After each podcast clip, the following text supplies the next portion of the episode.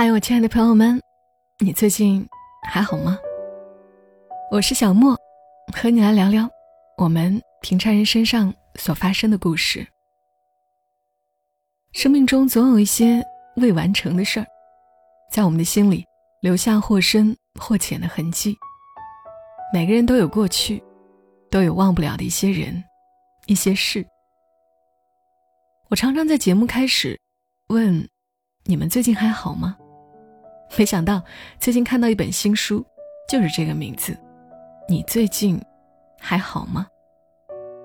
所以我很感兴趣的翻了一下，书里有十四篇情感故事，有分手后的遗憾，有爱上一个不可能的人，有忘不掉的一句话，等等。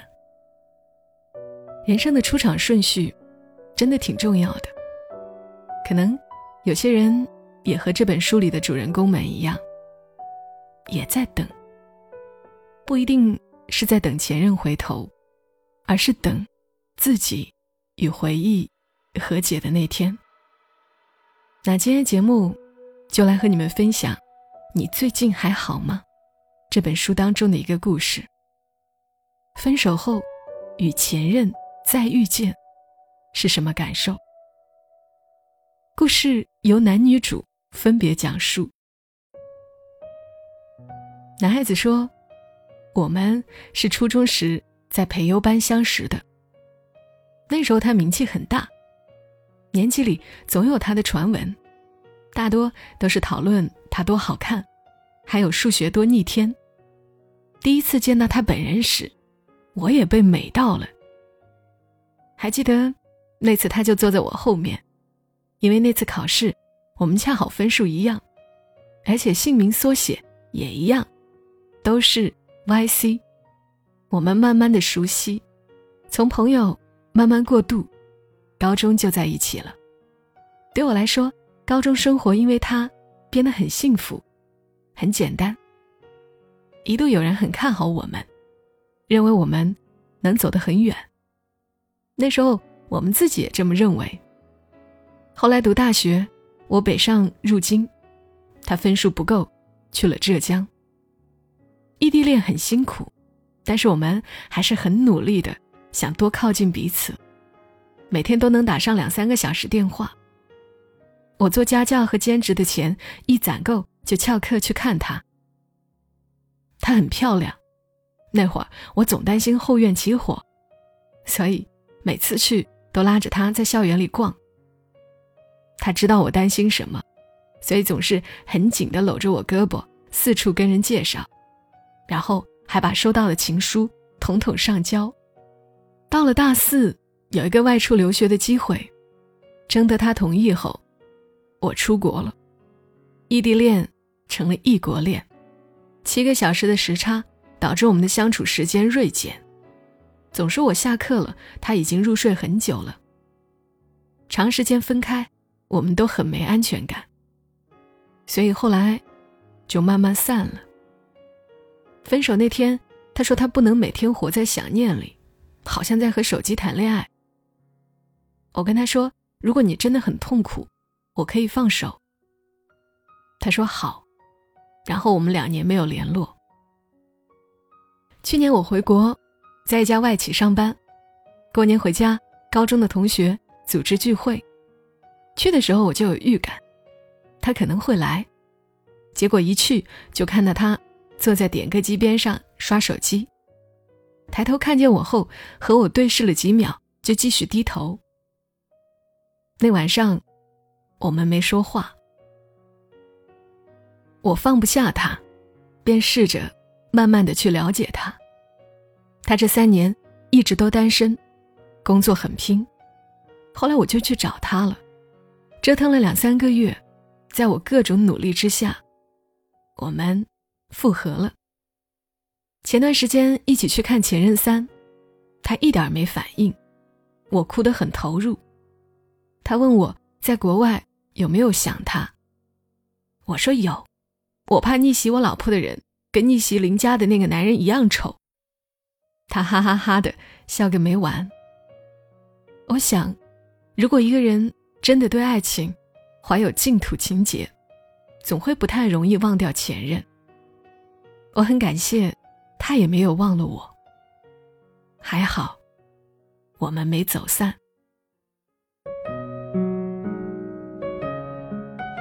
接下来，我们听听看，这段感情当中，女孩子是怎么想的。女孩子说：“趁某人睡着，在他的帖子下补上一发，好像这样能凑个夫妻篇。”自我介绍一下，我是上面这篇理工男笔下的青春回忆录里的女主角。看了大家的评论，真的开心到炸裂，好久都没有这么幸福过了。说实话，真的没有想到我们的爱情能这么被认可。我想写这篇我的视角下的回忆录，其实更多的是为他证明，因为我看评论区好像大家都在某种程度上抬高了我，所以我想以我的角度写下我们的爱情。他是初三那年才认识我的，但是我初一就知道他了，倒不是因为喜欢。而是当时我们班有两个女生都喜欢他，而且两个人还很有意思的，没有成为情敌，而是互相报告他的日常。那时候我和他们刚好做成一个等腰直角三角形，并且我是那个直角顶点。休息的时候听到的是他，自习课听到的还是他，长久下来，我对他了解颇深，实属无奈。他巨能吃辣，是超级能吃的那一种。我的口味儿一直很清淡，可能偏酸一点儿。可是现在我和他每周都要去寻觅麻辣主题的餐厅，可是他很少长痘，这一点我快气死了。这么多年没见他怎么挤过痘痘。他现在还有一个怪癖，到哪里出差总会打听有没有什么秘制的酱料，在火锅店。吃到好吃的底料，一定会找前台咨询，导致现在家里有好多好多稀奇古怪的罐子。有朋友来家里吃饭的时候，我总会塞给他们几罐。朋友大为感动，以为我们这么好客。正题来了，哼 初三因为要组德育班，我跟他都被选了进来。第一次调座位，我们前后排，本来还有点小忐忑。因为毕竟听说了他很久，但是压根儿不认识，怕不经意说出他的小细节，引来不必要的麻烦。但是很出乎我的意料，他一点儿也不是过去我印象中那样散漫没正形、顾此失彼，反而很有教养和礼貌，说话幽默且恰到好处。后来我总结了我栽在他身上的原因，他身上。总有恰到好处的成熟和乐观，而且极有方向和想法，同时又很顾及他人的感受。他和任何人接触，总能在最短时间内建立一种良好融洽的互信的关系，特别是老人和孩子。我有一个很顽皮的外甥，今年我们第一次回家过年，他只用了一顿饭的时间，就让小魔头缠着他叫他姨父。高中过得很快，那期间的事儿现在大多都想不起来了，都是很平淡的过去，好像和大多数情侣一样，我们有日常的心动，一起吃饭，放学后他送我回宿舍，偶尔会很大胆的吻别，他也打球，那时候很喜欢科比，他当时长得很像三井寿，打球风格却像樱木花道，一开始。我也会看他打，可是只要我一在场，他就一个球都投不进去。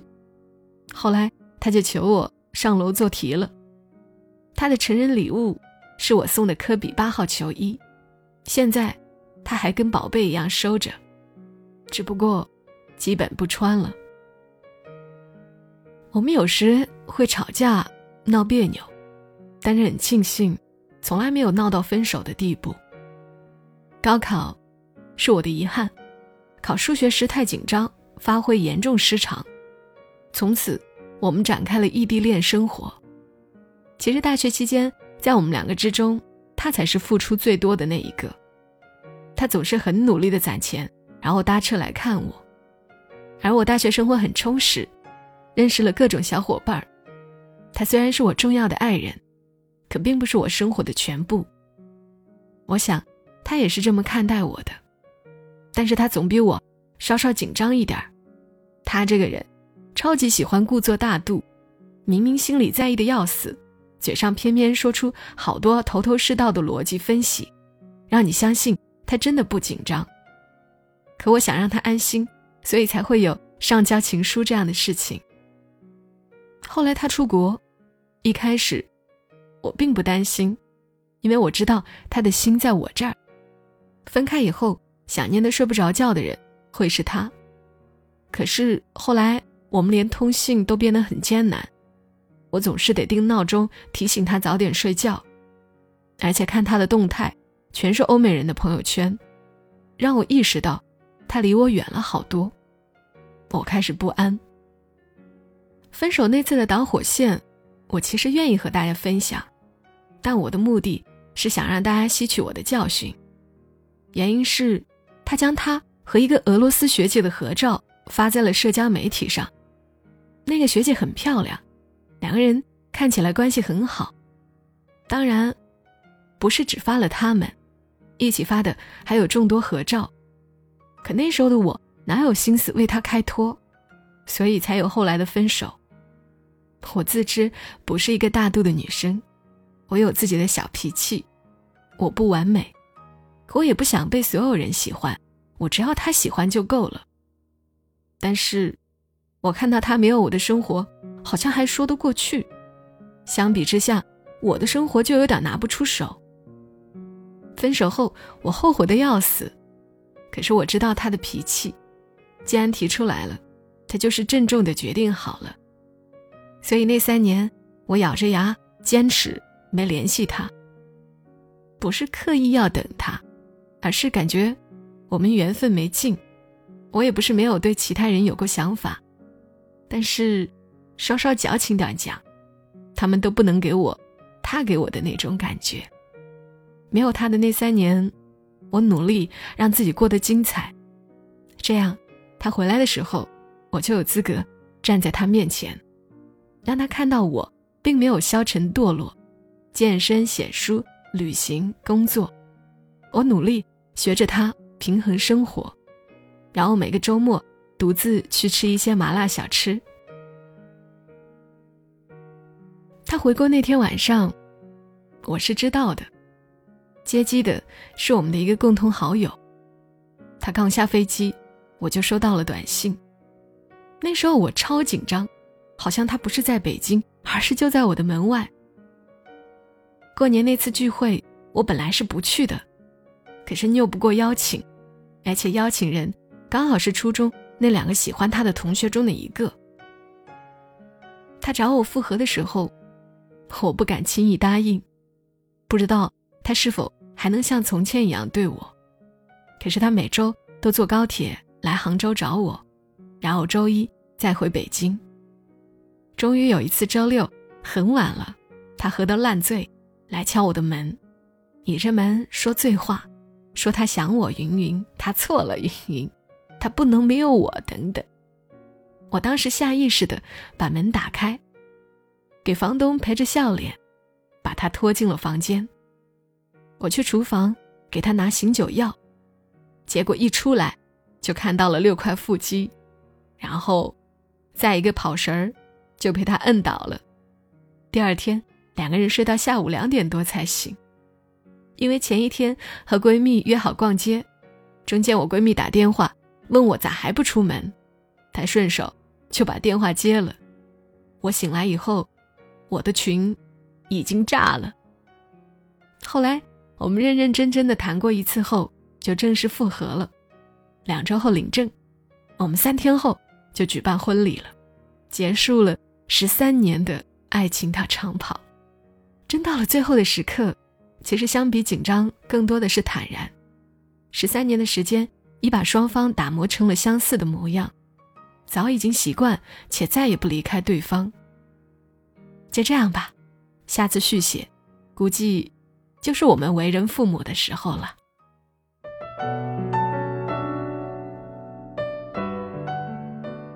好了故事讲完了。生活已经不容易了，所以想给你们听一点甜的故事。希望有更多的人拥有爱情，拥有期待，拥有回忆，还有更多的人能够久别重逢。希望能和自己在乎的人一起迎接春暖花开。